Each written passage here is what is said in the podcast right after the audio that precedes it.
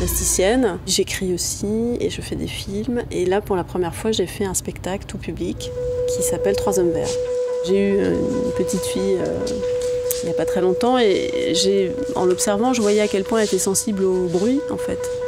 C'est ça, je pense, qui m'a donné l'idée, qui ensuite est venu au bruitage, etc.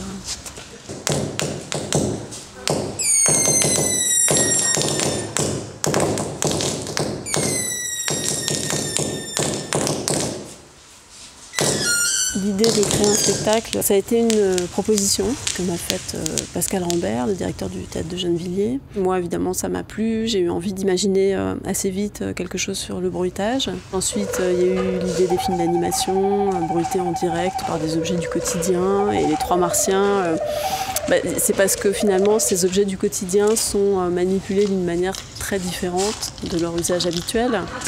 Et donc c'est comme si euh, des gens qui ne connaissaient pas du tout euh, notre planète arrivaient, se demandaient à quoi les objets servent, et en fait essayent de comprendre comment on les utilise, comment on les manipule en fait. Donc d'où les martiens.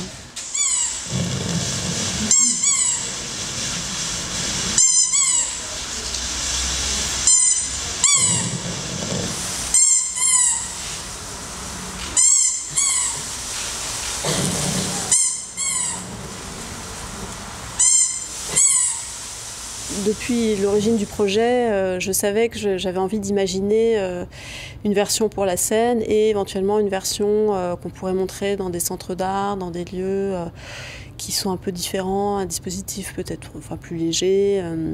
Et quand la Fondation nous a proposé de le programmer pour une soirée nomade, on était évidemment ravis, mais c'était aussi l'occasion de mettre en pratique ce désir de montrer le spectacle dans une version euh, différente. Alors au début on avait imaginé faire quelque chose à la table avec euh, les trois martiens euh, qui bruitent les, les, films d'animation.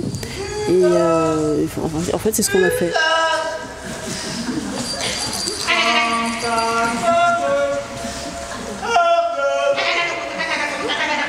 J'ai eu envie de faire quelque chose sur le bruitage parce qu'il me semble que c'est euh, toujours assez intéressant et amusant à regarder, euh, enfin autant pour des adultes que pour des enfants, parce que c'est quand même un spectacle aussi tout public. les objets sur scène, ça peut raconter énormément de choses en fait. Et je pense que j'ai eu aussi cette idée parce que je, trouve ça fascinant la façon dont les enfants s'emparent euh, d'objets euh, qui sont pas très sophistiqués et ils arrivent à construire un monde, euh, à s'imaginer des choses et à, et à charger en fait ces objets-là de fiction.